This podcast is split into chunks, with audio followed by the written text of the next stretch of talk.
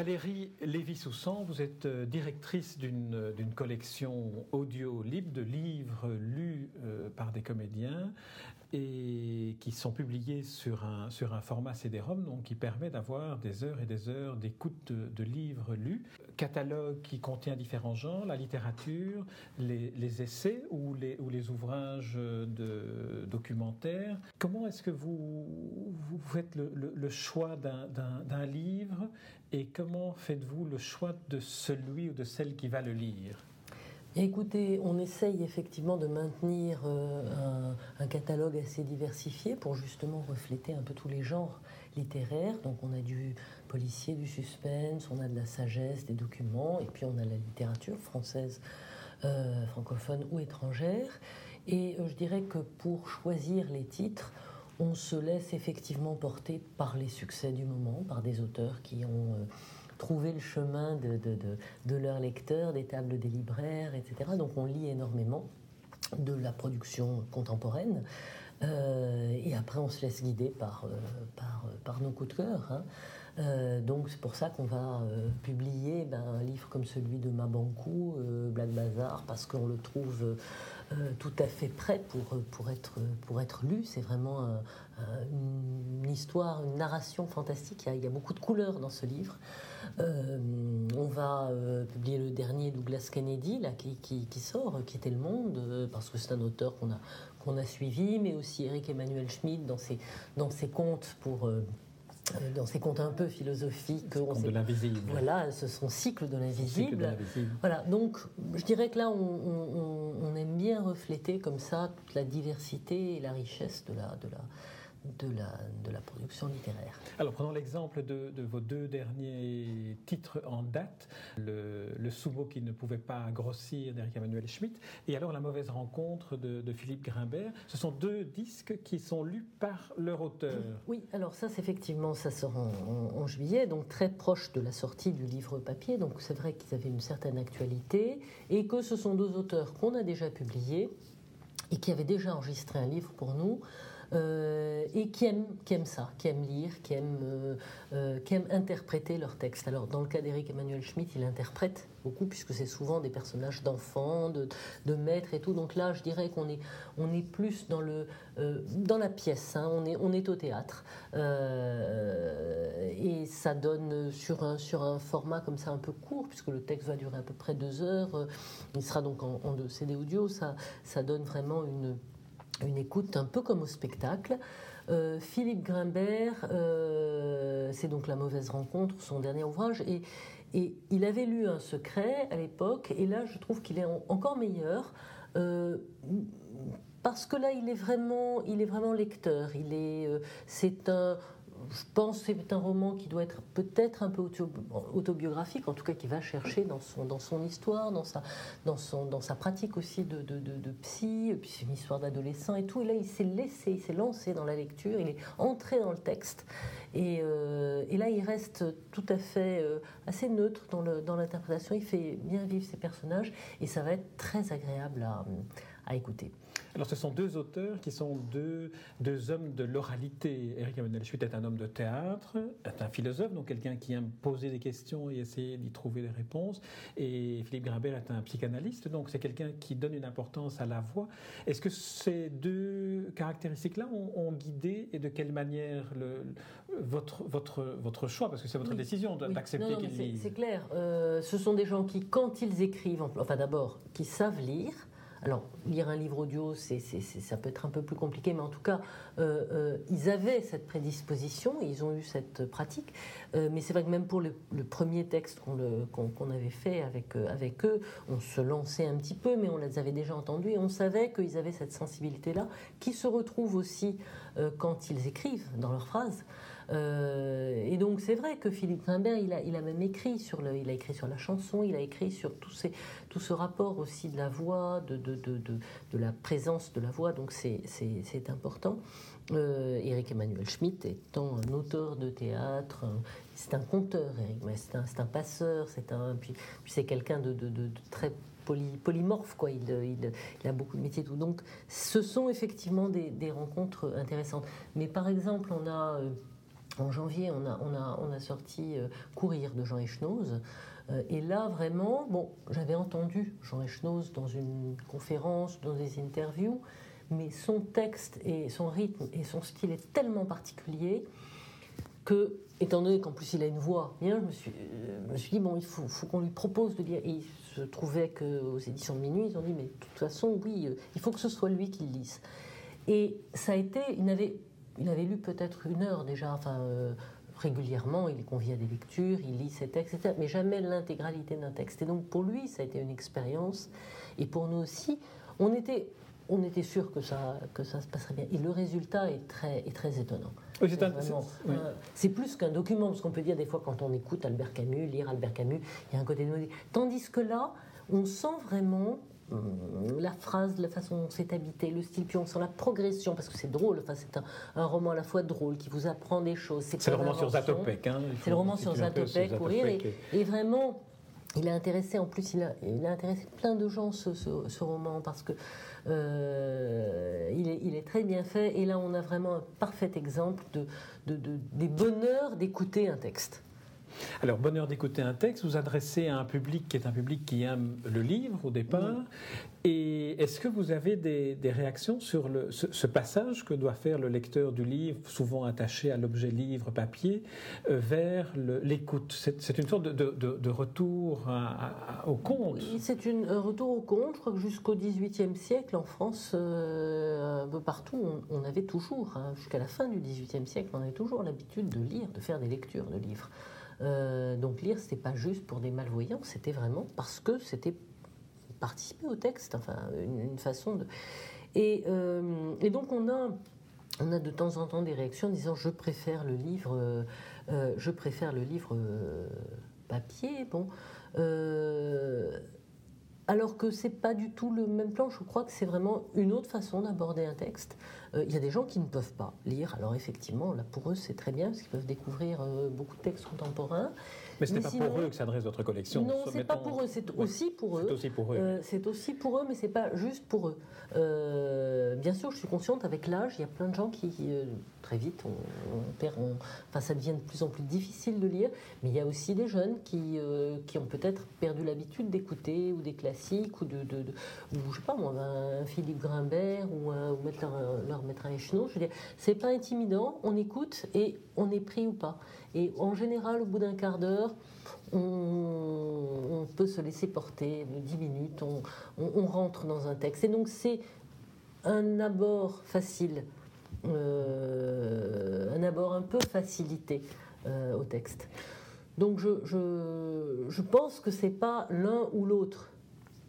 Ce qui m'a frappé, notamment avec le Echenose que vous évoquez, c'est le fait qu'on peut avoir lu le livre, papier, et en fait on, le redécouvre par une lecture différente lorsqu'on écoute l'auteur le lire. Oui, euh, je crois que quand on lit, on peut lire par exemple de temps en temps, on lit un peu vite, où on a, où on a son interprétation. Un texte, c'est polysémique, hein, de, d'essence. Donc on peut lire avec une certaine euh, intention ou voir certaines choses. Et puis quand on écoute l'interprétation par l'auteur, euh, la lecture de l'auteur, eh bien la phrase va vivre différemment et on entendra autre chose. Euh, ou alors on sera, euh, on sera plus détaché, on aura une on a un imaginaire qui, travaillera différemment. Alors vous allez publier euh, cet été, à partir de juillet, une nouvelle collection dans laquelle vous allez réexplorer la lecture d'ouvrages classiques, euh, notamment des textes de, Hugo, de Maupassant, euh, de Flaubert, si je ne m'abuse. Et il y a un, exemple qui m'a frappé, qui est celui de Claude Gueux de Victor Hugo, où vous avez ajouté à la lecture du, du texte sur la panne de mort un discours de Victor Hugo lu par Robert Badinter. Alors là, vous ajoutez le document dans, dans le... en fait, c'est parce que c'était un texte dont on a, on a, choisi vraiment des classiques qui, ont, qui, sont, qui sont un peu éternels, hein, qui, ont, qui, ont toujours, euh, qui sont toujours d'actualité et tout. Donc le Horla de Maupassant, c'est une nouvelle qui a fait vraiment... Euh, couler beaucoup d'encre et qui est extrêmement intéressante et, plaisante à écouter, enfin plaisante, je sais pas, c'est un peu angoissante. Euh, et là, bon, euh, un peu euh, du, prose, du, Flaubert, bon. et là, pour le, c'est vrai que pour Claude Gueux, qui est un, récit donc euh, inspiré d'un fait, véritable, que, Victor Hugo a un peu arrangé, mais enfin euh, c'est un et c'est vraiment sur la peine de mort. Donc comme en plus il y a eu toute une actualité, euh, il y a eu la, série, une série télé qui est passée, il y a eu l'exécution de, à partir du livre de, Robert Badinter. On s'était dit ben on pourrait demander une préface et tout, puis on n'avait pas le on n'avait pas le temps de former. Et c'est Robert Badinter puisque quand même le propos de ce, récit, c'est la peine de mort, enfin c'est l'abolition de la peine de mort, et c'est un, récit assez engagé de, Hugo, qui était très très engagé dans cette bataille. On a demandé, et Robert nous a dit, bon écoutez, je peux vous lire, il est très très connaisseur de Hugo, et euh, il, est passionné évidemment par, euh, par le sujet, et puis par la défense de la peine de mort qui existe encore dans plein d'endroits. Il a dit, je, je pourrais vous lire un discours de Hugo. Et donc on est allé chez lui, on a enregistré, et c'est magnifique parce que c'est vrai que ça donne, ce sont des classiques, mais il faut montrer en quoi ça reste contemporain, à la fois sur le thème et à la fois sur la qualité. Donc Hugo, de toute façon, il traverse le temps.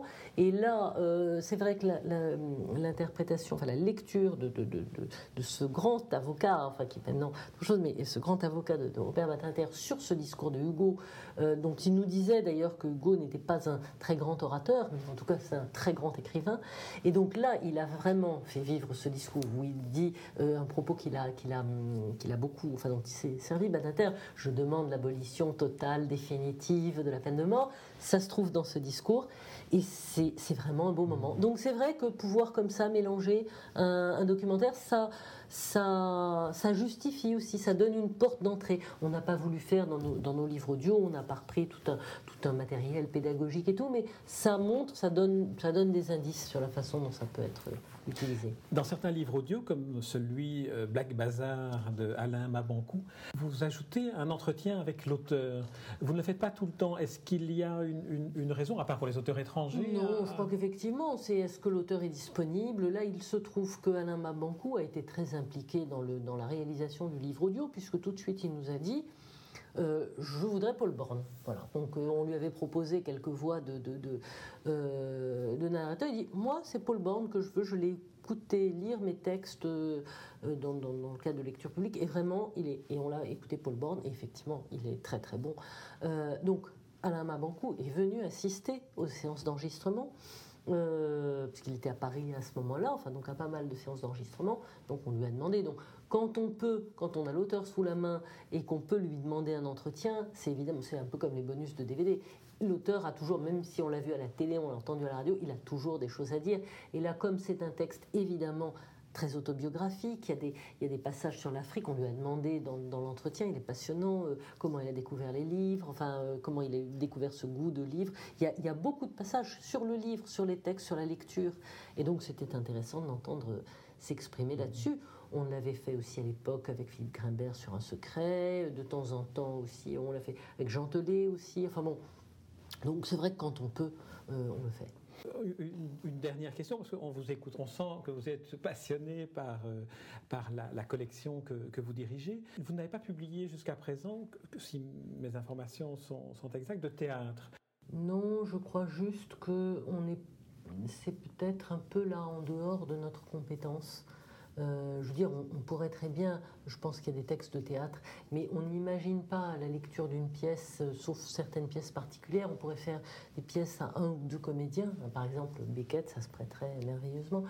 Euh, mais sinon, je, pense que là, il faut vraiment de la mise en scène, il faut plusieurs C'est un petit peu autre chose. Hein. Mmh. Donc on pourrait aussi faire comme d'autres, reprendre d'anciennes pièces de théâtre, les, les remixer, les vendre, mais Là, je pense qu'on, nous, c'est vrai qu'on est plus dans la, dans la littérature euh, ou dans le, pratique, puisqu'on fait du développement personnel, etc.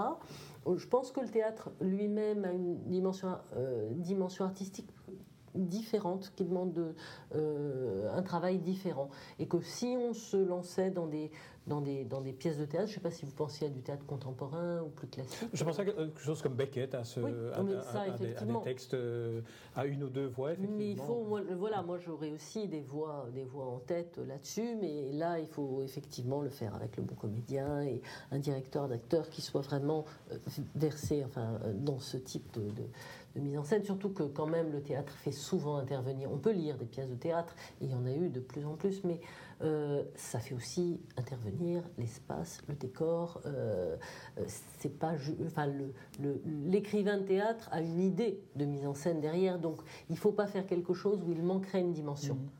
Hein, dans, dans, un texte littéraire, le texte est fait pour être lu, tout est, tout est rentré dans la phrase, dans le style.